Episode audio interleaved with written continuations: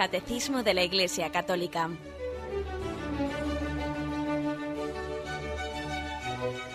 Un programa dirigido por Monseñor José Ignacio Munilla, Obispo de San Sebastián.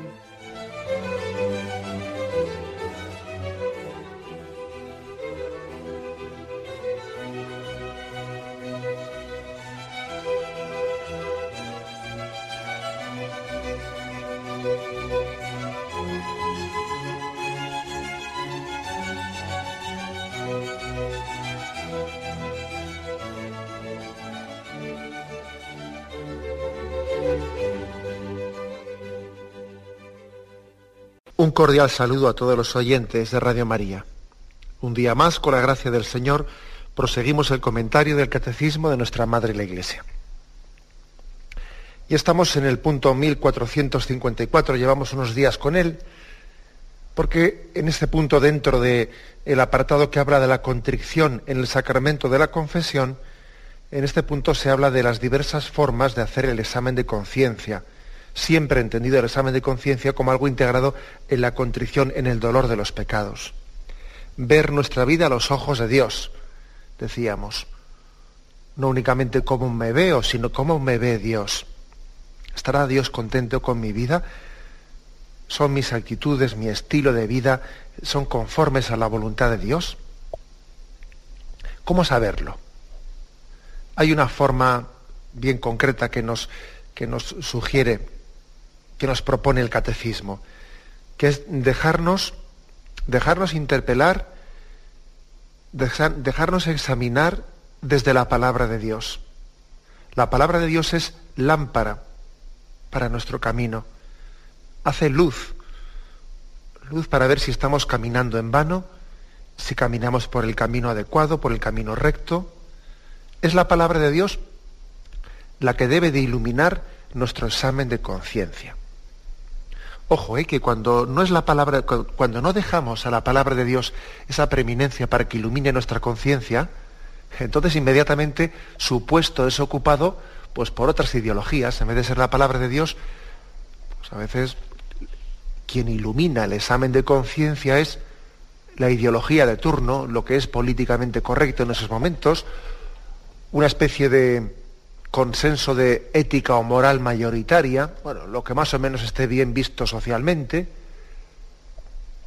otras muchas cosas pueden ser, ¿no? O sea, en la medida en que no dejemos que sea Cristo, que sea la palabra de Dios, la que nos ilumine, pues hay otro montón de, de referencias bastante inconscientes para nosotros, pero muy, pero muy ciertas y con un influjo muy tirano muchos espejos en los que nos estamos mirando y a los que queremos adecuarnos. ¿no? Nuestro espejo es Jesucristo. Es la palabra de Dios, la palabra de Jesucristo, la que nos ilumina, la que nos permite ver nuestra vida a los ojos de Dios bajo la luz del Espíritu Santo. Por eso este punto 1454 sugiere que sean distintos pasajes de la Sagrada Escritura los que nos iluminen. Por ejemplo, habla de de las enseñanzas apostólicas, también habla de, la misma catequesis moral de los evangelios, ¿no? del sermón de la montaña, pero habla, sugiere también algunos, Romanos 12, 15, 1 Corintios 12, 13, Gálatas 5, Efesios 4, 6. Evidentemente no podemos, no podemos examinar con detalle todos esos textos porque nos extenderíamos muchísimo, pero aunque sea brevemente, vamos a ver alguno. Y en concreto quisiera fijarme en 1 Corintios 13. 1 Corintios 13, que es, nos da, nos da una, una auténtica catequesis de cómo es la caridad cristiana. Recuerdo brevemente el texto. 1 Corintios 13 dice así. Aunque hablara las lenguas de los hombres y de los ángeles, si no tengo caridad, soy como bronce que suena o címbalo que retiñe.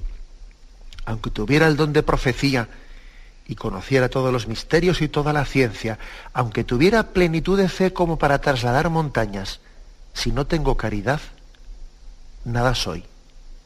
Aunque repartiera todos mis bienes y entregara mi cuerpo a las llamas, si no tengo caridad, nada me aprovecha.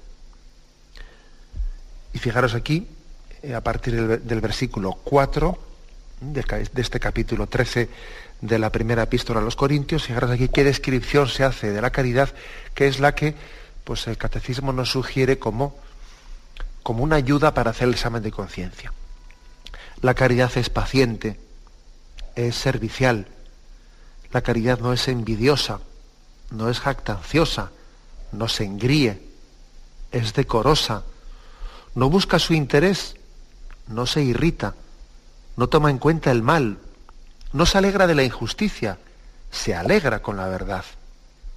Todo lo excusa, todo lo cree, todo lo espera, todo lo soporta. La caridad no acaba nunca.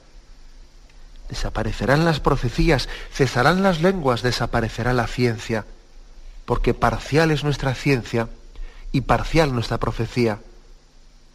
Cuando venga lo perfecto, desaparecerá lo parcial cuando yo era niño hablaba como niño, pensaba como niño, razonaba como niño. Al hacerme hombre dejé todas las cosas de niño. Ahora vemos en un espejo el enigma. Entonces veremos cara a cara. Ahora conozco de un modo parcial, pero entonces conoceré como soy conocido. Ahora subsisten la fe, la esperanza y la caridad, estas tres, pero la mayor de todas ellas es la caridad. Hagamos pues, eh, sirvámonos a modo también de, una pequeña, que sirva el programa de hoy como una pequeña escuela de examen de conciencia para mm, intentar mm, pues, familiarizarnos con el recurso de la palabra de Dios para examinar nuestra conciencia. ¿eh? A veces nos quejamos de que voy a confesarme y no sé exactamente cómo acusarme, de qué acusarme. pues igual nos cuesta hacer ¿eh? un determinado examen de conciencia creo que es bueno que nos familiaricemos con la lectura de la palabra de Dios como el espejo en el que, en el que vernos, desde el que permitir que Dios nos hable. Bien, vayamos por esa descripción. Está claro que la caridad es la, virtud máxima de la vida cristiana y, San Pablo tiene... Eh, nos hace, la gran aportación de describirnos las características concretas, detalladas ¿eh? de la caridad. Porque es verdad que la palabra caridad, la palabra amor, pues puede, podría pecar de poético genérica. ¿eh? Porque claro, sí, es muy hermosa, pero como luego no la concretemos en cosas, en detalles concretos, pues eso es muy poético, es muy bonito. Sí, amor, amor, amor, pero vamos a ver, pero eh, luego quién se encarga de los detalles concretos y pequeños de la vida, porque al final el amor se construye con pequeños detalles y con signos de delicadeza en los que se expresa. De lo contrario, es muy poético, pero vamos, es que es falso y real. Por eso la gran aportación que hace aquí San Pablo es bajar al detalle, concretar. Y dice, el amor es paciente. Y creo que es bueno que nos examinemos de nuestras impaciencias, que a veces las impaciencias, bueno, a veces no, yo diría que, siempre, ¿no? Las impaciencias son un indicativo de falta de amor. Un indicativo de falta de amor. Ahí, cuando, cuando alguien es impaciente, en el fondo es, no sé si consciente o inconscientemente, pero él es rebelde frente a la voluntad de Dios es rebelde porque quiere hacer las cosas a su modo, según su criterio, según sus formas y según sus maneras. La paciencia, la paciencia la puede tener aquel que es consciente de que Dios dirige los hilos de la historia. Luego dice, bueno, pues paciencia, esto pues igual no ha salido ahora mismo como yo hubiese deseado. A mí me hubiese gustado que esto en concreto hubiese salido de otra forma pero bueno, tengo paciencia porque Dios dirige los hilos de la historia. Y, el amor es paciente, el amor sabe esperar. El amor sabe esperar. Cuando en el fondo hay personas que dicen, ¿eh? dicen que aman, y ese supuesto amor se traduce en una especie de, deseo ansioso de querer tenerlo todo aquí, ahora, a mi modo, a mi manera, todo ya, ya, aquí. Eso, eso no es amor, eso, eso es ansiedad, eso es sencillamente es un espíritu de amor propio, que es muy distinto al amor propio de la caridad cristiana. El amor es paciente, sabe esperar, sabe que, que el bien va a triunfar sobre el mal, que el mal no tiene la última palabra, que el mal no tiene la última palabra. Luego, la paciencia debe de ser examinada en nuestra vida, ¿no? Porque la paciencia es la impaciencia, perdón, la impaciencia esconde una falta de confianza en Dios. Pues claro que la esconde. Es, como ignorar que al final el corazón inmaculado de María triunfará. Como nos descubrió la Virgen María en Fátima, ¿no? Y como la misma Sagrada Escritura, pues se nos revela, ¿no? Cristo que vendrá en gloria como juez de vivos y muertos. Al final el corazón inmaculado de María triunfará. Y por lo tanto tenemos paciencia, somos pacientes. Hay que examinar, ¿no? Con respecto a este aspecto, pues que a veces podemos, podemos tener ciertos apegos. Apegos que aunque uno tenga confianza en Dios, luego estos apegos concretos pues le, le impulsan a la, a la impaciencia. Le impulsan a la impaciencia en el sentido de que, por ejemplo, uno pues, se ha acostumbrado ¿eh? a que las cosas tienen que estar hechas a un determinado ritmo, de una determinada manera. Y, eso pues no es bueno. A veces es bueno abrazar ciertas situaciones y circunstancias en las que me están desordenando aquello a lo que yo estoy acostumbrado. Y, bueno, hay dos, hay dos maneras de actuar, ¿no? Pues yo, por ejemplo, tengo mi ritmo, mi forma de hacer las cosas, ¿no? Incluso mi forma de ordenar la casa, mi forma de esto, mi forma del otro. Y viene una circunstancia en la que vienen, vienen los hijos, vienen los nietos y tal, y todo me lo pone en patas arriba, y, yo me pongo nerviosísimo y me pongo... Pero, ah, pero, pero, ten paciencia, ten paz. Si el Señor igual hasta te, te está regalando esa circunstancia, esa situación, te la está regalando para que te desapegues, para que te desapegues de tu, de tu forma demasiado demasiado apegada, demasiado hecha a tu medida, con tus ritmos, con tus formas, con tus maneras, creo que tenemos que confiar en Dios en las situaciones de la vida que a veces nos ponemos un poco nerviosos, pero que sencillamente son ocasiones de crecer en confianza en Dios. Situaciones en las que las cosas nos salen al revés de lo que habíamos pensado, diseñado, y ya empezamos a ponernos nerviosos, ¿no? Ten paciencia, ten paz, que no pasa nada. A Dios no se le ha escapado nada de sus manos. Todo está en Él. Él sigue guiando este hilo de tu vida, aunque se haya perdido eh, tu ritmo, aunque, aunque, no haya sido pues, la manera en que tú acostumbras, eh, de la forma en la que tú... Déjate, déjate llevar y déjate conducir. Ten paciencia, que al final el corazón inmaculado de María triunfará. Este creo que es importante, es decir, el amor se tiene que traducir en paciencia. Lo otro, lo otro a veces esa, esa imagen del amor que hacemos impaciente, impaciente, ansioso, eso no es caridad, eso es amor propio. El amor es paciente. Porque además, fijaros, eh, ¿por qué el amor es paciente? Entre otras cosas, porque el amor, la caridad, a diferencia del amor propio, el amor no quiere vencer, quiere convencer que es distinto. ¿Os acordáis de aquel pasaje en el que va Jesús del Evangelio, ¿no? El que va Jesús con los apóstoles y, y entonces hay una higuera que no ha dado frutos y dice, la, la cortamos, cortamos este árbol porque no ha dado frutos. Déjalo al año que viene, a ver si para el año que viene da fruto. El amor es paciente, el amor propio es impaciente, córtalo porque no, porque no da frutos, ¿no? Sin, sin embargo, la caridad es paciente, dice, déjalo que crezca, déjalo que madure.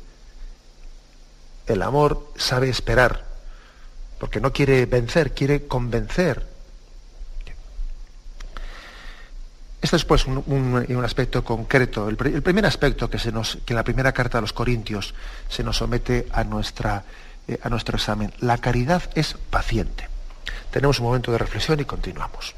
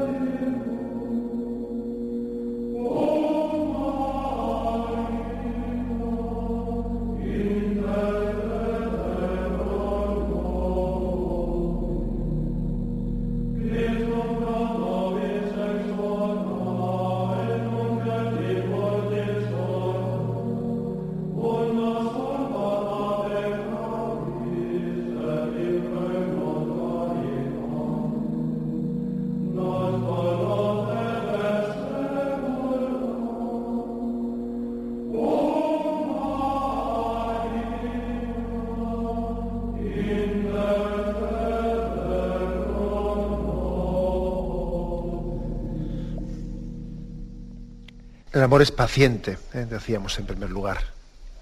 El amor es servicial. El amor es servicial y es un momento para, para examinarnos si, una clave de nuestra vida, si buscamos la felicidad, pues en el cumplimiento de, o en esa especie de vida o perspectiva egocéntrica, en lo que todo, eh, parece que todo está hecho con una búsqueda de un propio interés, ¿no? O si somos felices y alegres haciendo felices a los demás, que ese es un aspecto básico de la, de la caridad. Uno es feliz haciendo felices a los demás. Y así busca su propia felicidad. Lo que dice el Evangelio, ¿no? El que se olvida de sí mismo se encontrará. Y el que se busque a sí mismo, pues verdaderamente ese se perderá. Esa es la, paradoja del Evangelio, que por otra parte la vemos continuamente reflejada en la vida. Es un, es un aspecto importante este, el de el amor es servicial, para examinarnos de si nosotros hemos sido tacaños, tacaños en dar mi tiempo, mi dinero, mi talento, mis posibilidades, eh, a los demás, sobre todo teniendo en cuenta que hoy en día la mayor caridad que se puede hacer al prójimo, y lo he dicho muchas veces, la mayor caridad es dedicar tu tiempo. Porque muchas veces estamos dispuestos a dar cualquier cosa con tal de no darte a ti mismo, que eso es dar tu tiempo. Es, lo más precioso hoy en día, es el tiempo.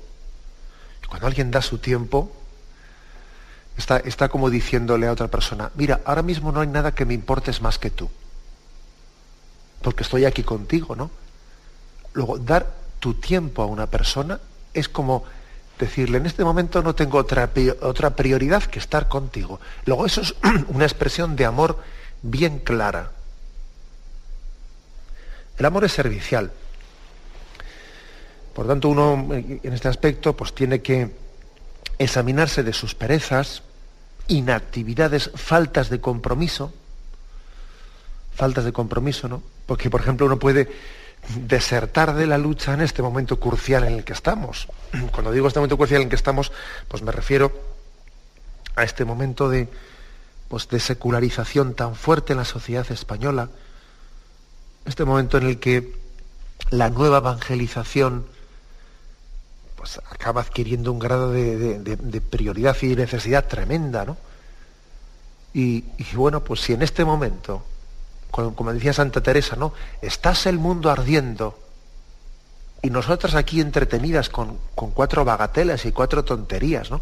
Eso lo decía Santa Teresa a sus hijas. Pues anda que nosotros, estás el mundo ardiendo y yo me voy a encerrar en mi chiringuito ahí, yo, la cosa, cosa es, yo no, yo no me meto en ningún problema, yo no me meto en ningún lío, yo, pero hombre, pero ¿cómo se puede tener una perspectiva tan corta en este momento crucial ¿no? de la historia y, de la Iglesia y con la importancia de una nueva evangelización, yo no puedo hacer ese planteamiento, yo tengo que ser servicial, tengo que ser servicial, ponerme en primera línea de evangelización, presentarme ante la Iglesia y decir, ¿yo qué hago? ¿Yo qué puedo hacer? Sí, Señor, eso es lo propio del amor ardiente, del amor ardiente que se ofrece.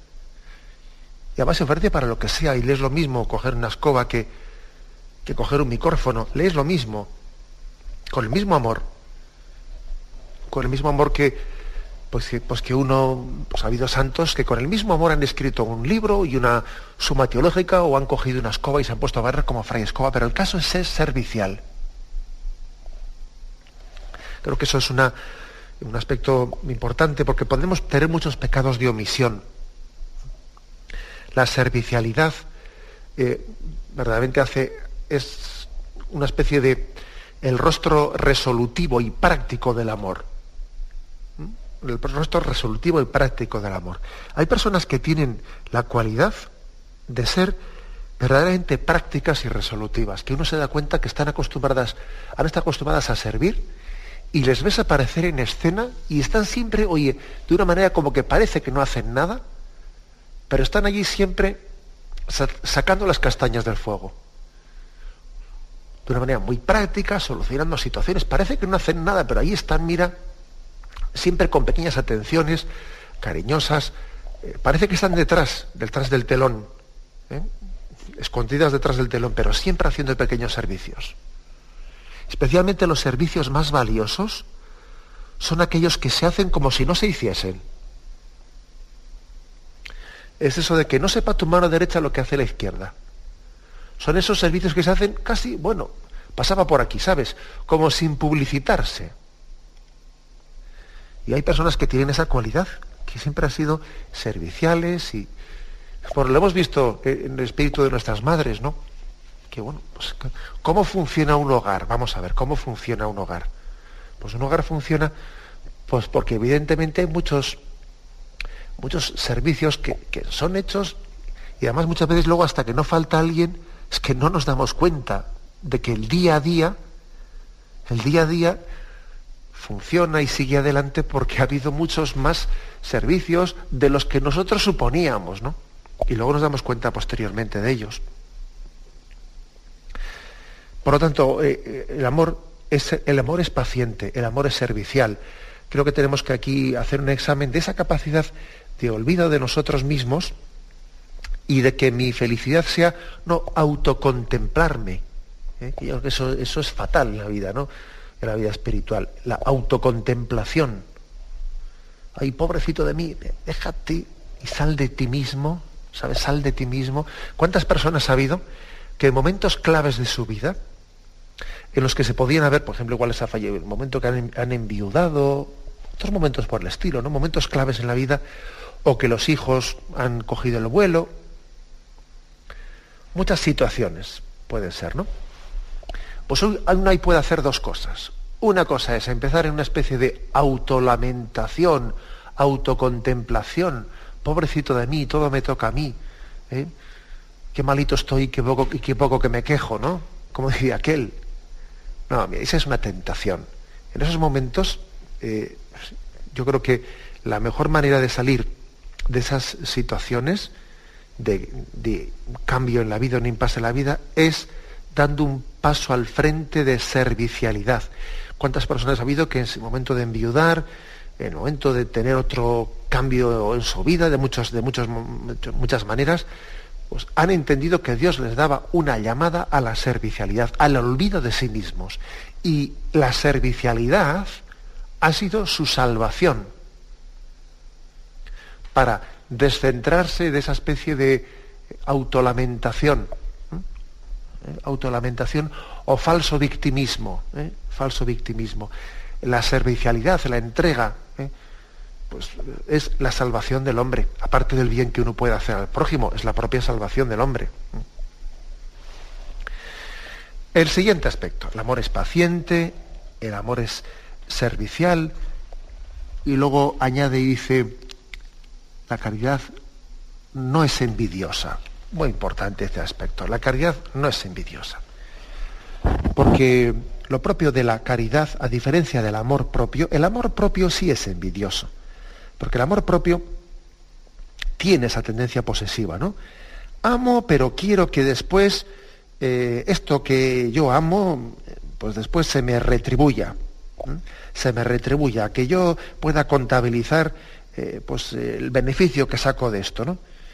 Sin embargo, la caridad es un amor totalmente desprendido. Amo y no, y no sencillamente llevo cuentas del amor que llevo. ¿Eh? No llevo cuentas. Es un amor, un amor desprendido. Creo que la envidia, cuando decimos la caridad no es envidiosa, es la, la capacidad que tiene el amor y la caridad de identificarse con el, con el bien de los demás. ¿no? Aquello que decía San Pablo, ¿quién llora sin que yo no llore con él? ¿Quién ríe sin que yo no ría con él? Yo hago mías las alegrías de los demás y hago mío también los sufrimientos de los demás. Y mi corazón es como el corazón de Cristo, ¿no? Ese, pido esa gracia a Dios de que en mi corazón quepan todos y, y quepan sus alegrías y me solidarizo con ellas y quepan sus tristezas. A veces, fijaros bien, es más fácil, es más fácil compadecerse del mal ajeno que compartir la alegría de los demás. ¿Por qué es eso? Pues porque, hombre, en el momento en el que vemos, le vemos a alguien pasarlo mal, le vemos a alguien sufrir, ¿no? Pues, pues porque tiene, imagínate, tiene una enfermedad grave, tiene un cáncer, lo que sea, pues en ese momento el que yo compadezca, sufra con él, etcétera, es más fácil porque a veces porque el dolor nos hace sensibles, ¿no? No sabemos lo que es también pasar por esa, bueno, o nos podemos imaginar, si no lo sabemos, lo que es pasar por esa situación. Y entonces verle al prójimo en el, en el lecho del dolor o en la situación dolorosa, o ha tenido un disgusto con un hijo, entonces tener un cierto sentimiento de sufrimiento eh, junto con él es más fácil. Es más difícil, sin embargo, el que cuando uno ve que el prójimo está gozando de algo, yo gozar con él, alegrarme de su alegría, alegrarme que le haya ido bien. Qué buena, ¿eh? qué, qué bueno, qué gozo por tu bien. Eso cuesta más, fijaros. Cuesta más, porque no existe ese componente de, una especie de compasión por el dolor, ¿eh? Podemos tener todos. ¿no? Uno se puede compadecer hasta, hasta de un perrillo que le ve que está hay herido. Sí, pero en este otro aspecto, el de alegrarse con alegría de los demás, me alegro por ti. ¿eh? Que a veces se dice eso mucho, ¿no? Pero no sé si se dice como una frase hecha o se dice interiormente, me alegro por ti, qué gozo. ¿eh? Eso supone mayor delicadeza espiritual. Creo que también, sin embargo, hasta ahí debe de llegar y hasta ahí llega la caridad cristiana. El amor no es envidioso. El amor se alegra del bien. Y yo no me comparo con nadie. Eh, no me comparo con nadie. Sencillamente miro a Cristo y veo cómo en su corazón caben todos. Y sin que uno le haga sombra al otro. Y sin esa especie de sentido de competitividad ¿no? que tenemos aquí todos. ¿no? Que, que, parece que si uno tiene más, el otro tiene menos. Eso, eso nos ocurriría a nosotros, pero en el corazón de Dios todos tienen lugar sin que uno le quite espacio al otro. Eso a nosotros nos, cuesta entenderlo, porque claro, no, es nuestra experiencia. ¿eh? Nuestra experiencia, vamos, si viene uno, si yo soy muy amigo, muy amigo de uno, pues entonces estoy abandonando al otro, a otro amigo que tenía. estoy dejando en un segundo lugar, ¿no? Y nos pensamos que eso con Dios pasa igual. Pues no, con Dios no pasa igual corazón de Dios es suficientemente amplio para que allí todos seamos plenamente eh, pues, pues, hermanos suyos, hermanos de Cristo, sin que una relación personal con Cristo le haga sombra a la segunda. El amor no es envidioso. Bien, tenemos un momento de reflexión y continuamos enseguida. Lord.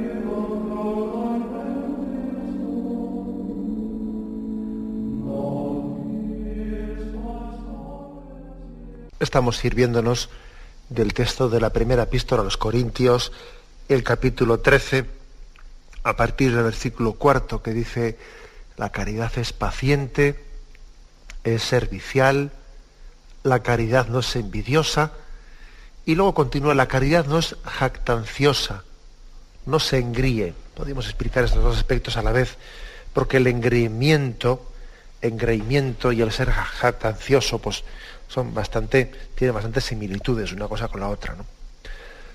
Jactarse. ¿Jactarse qué es? Pues eh, estarse estar de alguna manera atribuyéndose a sí mismo lo que no es mío. Jactarse de, ¿no? Yo me jacto de. Bueno, pues en el fondo, ese ser un jactancioso es como robarle a Dios la gloria, ¿no? Atribuirse a sí mismo lo que solamente puede ser eh, atribuible a la gloria de Dios, a la gracia de Dios que actúa, ¿no? Todo lo que hay de bien en nuestra vida, pues sí, es cierto, Dios nos ha dado la gracia de colaborar en ello. Pero sería absurdo, ¿no? Que nos envaneciésemos, como muchas veces hemos puesto ese ejemplo, ¿no? Sería absurdo que la pluma, la pluma se jactase de haber escrito la novela, pero hombre, es, es, la obra, es el escritor, es el poeta, el que ha escrito eh, pues ese libro sirviéndose de la pluma, ciertamente, pero el hombre sería un jactancioso ¿eh? si él pretendiese atribuirse a sí mismo aquello pues, que ha llevado a efecto movido por la gracia de Dios. Ser jactancioso es, en primer lugar, un pecado contra la propia gloria de Dios, como pretender robarle a Dios la gloria. Y luego en lo que se refiere un poco el, pecado de, jactancia, ¿no? Delante de los demás, pues hay que decir que, pues que son, pues que además es que es uno de esos pecados que es bastante repelente. Hay pecados, bueno, pues que son más ocultos y otros son menos ocultos, ¿no? Pero eso del ser jactancioso, de ser engreimiento, esas chulerías, ¿no? Esas chulerías, hay pecados que son repelentes. Y yo creo que uno es este, uno de los más repelentes más repelentes. No hay cosa más hermosa y más atrayente que la humildad. ¿Eh? Cuando, cuando alguien ve que alguien está en una continua vanidad, en una vida de apariencias, no en una presunción, en palabras altaneras, en pretender aparentar no sé qué. Realmente, aparte, aparte de todo, el pecado, aparte de malo, aparte de falso, es que es, que es eh, yo diría que sencillamente todo lo contrario a lo, que es la belleza. ¿eh? Tiene una fealdad y, hasta resulta repelente en nuestra vida, como digo. ¿no? Es, por lo tanto, eh, un momento para que nos examinemos de si podemos tener una vida de apariencias, una vida de apariencias, un, estar más preocupados por la imagen que yo proyecto, que por el bien que hago o dejo de hacer. Es la, preocupación por la apariencia, la preocupación por la imagen, una vida de apariencias, de presunción, de palabras altaneras en las que, más que mm, preocupados de expresar la verdad en ellas, estamos preocupados de la imagen que se deriva de esas palabras. Si quedó bien, si quedó mal, si tal, si esto, ¿no? Pues es que puede ser nos puede ocurrir a todos, nos puede ocurrir, por ejemplo, a los predicadores, ¿no? Al que habla ahora mismo, al, que se está hablando, el que, pues uno mismo digo, pues en vez de preocuparme de si lo que digo es verdad, no es verdad, está ajustado la palabra de Dios o no está ajustado, si hace bien y ilumina, pues el que uno esté preocupado de decir, a ver si me sale mejor, a ver si me sale peor, a ver si quedó bien, a ver si quedó mal, pero hombre, es que es, es distraer el centro de atención Parece que no, ¿eh? pero es que es, que es cambiar totalmente el centro de gravedad en lo que hacemos. Es cambiar el centro de gravedad. En vez de preocuparnos por el bien, por la verdad. Pues es preocuparnos pues, eh, por mi percepción, por ser reconocido, por que se diga de mí, etcétera, etcétera. Y es que, claro, es cambiar el centro de gravedad totalmente de nuestras acciones. Es que eso es darle la vuelta al calcetín. Bien, ese es por lo tanto un aspecto concreto. ¿eh? creo que a veces la jactancia se suele, se suele traducir en cierta forma déspota de ser, un cierto autoritarismo, palabras altaneras, porque no se considera, eh, se considera pues, que está por encima de los demás, ¿no? Y tiene una manera de hablar déspota. Además el engreimiento, eh, el engreimiento pues, conlleva una especie de culto de uno mismo está como dándose culto a sí mismo y, le gusta, ¿eh? y le gusta que los demás le, le hagan la pelota y que le estén dorando la píldora, como se dice, ¿no? Es una tendencia grande, ¿no? Soberbia, sencillamente soberbia, la de, la de constituirnos en el centro de ese microcosmos que nosotros mismos nos creamos, ¿no? Y uno se piensa que el mundo comienza en este problema que tengo y termina en el otro, como si el cosmos girase en torno a ti, ¿sabes? ¿Eh? Tener en mí y no en Cristo el centro de gravedad de, de la vida, ¿no? Bueno, pues yo creo que esa es una de las, eh, una de las cosas más, eh, más importantes que deberíamos de llevar a la oración de petición, el olvido de nosotros mismos. El tener la gracia de seguir a Cristo sin mirarnos al ombligo, sin mirarnos a nosotros mismos. No engreírse, ¿eh? hacer las cosas y verdaderamente desprendernos de ellas, hacer y ofrecerlo para mayor gloria de Dios y entregarlo a los hermanos y ya está, y no llevar cuenta de nada más. Y eso yo ya no lo poseo, me desprendo de ello. Dios, Dios me ha dado la gracia de hacer eh, una determinada cosa, pues vale, la entrego y, ya, y se acabó, no es mía, era suya. Era suya, yo soy de un instrumento suyo y dejo de poseerlo, dejo de pretender controlarlo, ¿no? Y llevarle cuentas. Nada, Creo que este es otro, eh, otro de los aspectos más importantes de sencillamente la forma desprendida, ¿eh? desprendida en el, en, obrar cristiano. Tengamos pues en, cuenta este, este aspecto. A este añadimos uno más y con este vamos a concluir hoy. Dice, el amor es paciente, el amor es servicial, no es envidioso, no es jactancioso, no se engríe, es decoroso. Es decoroso. La caridad es decorosa. ¿Qué quiere decir esta expresión, la caridad es decorosa? Bueno, pues que debemos de mm, entender en nuestra forma de actuar, etcétera, mm, tener un estilo de moderación, de sobriedad, de austeridad, de pudor, de decoro se dice, ¿no? En la vida, ¿no? Un estilo de moderación, de sobriedad. Es hermosísima, ¿no? La, la sobriedad. Ni excesos, ni despilfarros. ¿no? En mi forma de hablar, pues el, a veces estamos como queriendo llamar la atención. ¿eh? Eso puede ocurrir. igual que les pasa a los niños a veces cuando están en la cuna, que, que quieren llamar la atención. Bueno, eso casi es casi inconsciente, ¿no? Que un niño que ve, que están en la, habitación hablando y entonces él tiene que llamar y, tiene que a llorar porque lo que quiere es que haya alguien que le esté mirando. Bueno, eso que le pase a un niño de esa manera inconsciente, pero que nos pase a nosotros, ojo con ello. ¿eh? yo creo que la ser decoroso es tener la capacidad de, moderación, de sobriedad, renunciando a chabacanerías, eh, renunciando a groserías, que puede ser expresión de que alguien quiere llamar la atención o alguien es un ególatra que está únicamente pensando en lo suyo, en lo suyo, y entonces, bueno, pues es un chabacano y es un grosero, ¿eh? que sencillamente lo hace todo sin tener capacidad de pensar en lo que molesta a los demás, sin tener capacidad en que también mis obras y mis acciones pues pueden ser, pues pueden ser molestas. ¿eh? Bueno, pues ese es un aspecto importante. El amor, la caridad es, es decorosa.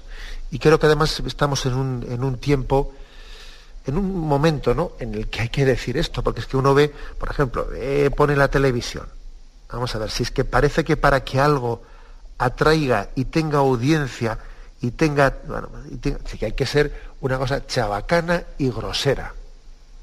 Es que es curioso, ¿no? Por lo visto, para que algo tenga audiencia y tenga morbo y tenga tal, tiene que ser chabacano y grosero a tope, como se dice, ¿no? A tope. Y cuanto más faltón sea uno, pues ese más capacidad tiene de atraer la atención. Claro, si el otro va, pues, es decir, parece que en el modelo televisivo no entra alguien que sea normal. ¿eh? Y, y la palabra normal, pues, pues una palabra, se puede decir una persona sencilla, sencilla, pues es que ahí no tiene, no tiene lugar. Y claro, esa es, la gravedad de los medios de comunicación, ¿no? especialmente del televisivo. La gravedad de que a base de proponer siempre lo chabacano, ¿eh? lo grosero, Al final, lo que al principio era algo que llamaba la atención, acaba siendo la norma. Ah, claro, acaba siendo la norma.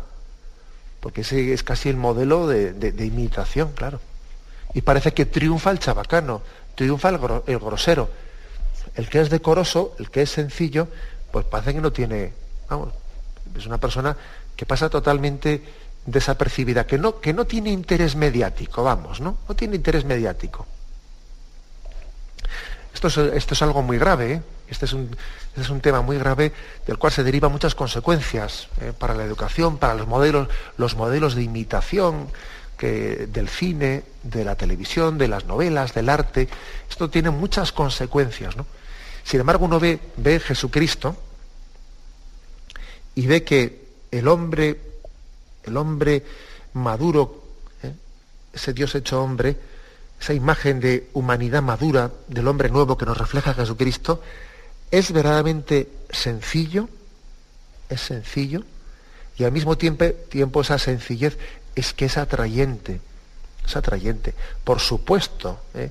que la sencillez, la moderación, la sobriedad, la austeridad, son atrayentes. Lo que pasa es que hay que saber, hay que aprender a gozarlas y hay que aprender a disfrutarlas, ¿no? Es totalmente falso, ¿no? Pues que, que solamente la chabaquenería, la grosería, la, ¿eh? pues, eh, la presunción, las actas sean atrayentes. No. Tenemos que educar nuestra sensibilidad para que sea el bien el que nos resulte atrayente, sea la belleza la que nos resulte atrayente, sea la bondad la que nos resulte atrayente. También es cuestión de educar el paladar, para ver qué es lo que te atrae o qué, es lo que te repele. El paladar debe de ser educado para que tengamos atracción por el bien y tengamos repulsión por el mal. Bien, lo dejamos aquí. ¿eh? Continuaremos si Dios quiere. Bien, me despido eh, con la bendición de Dios Todopoderoso. Padre, Hijo y Espíritu Santo, descienda sobre vosotros. Alabado sea Jesucristo.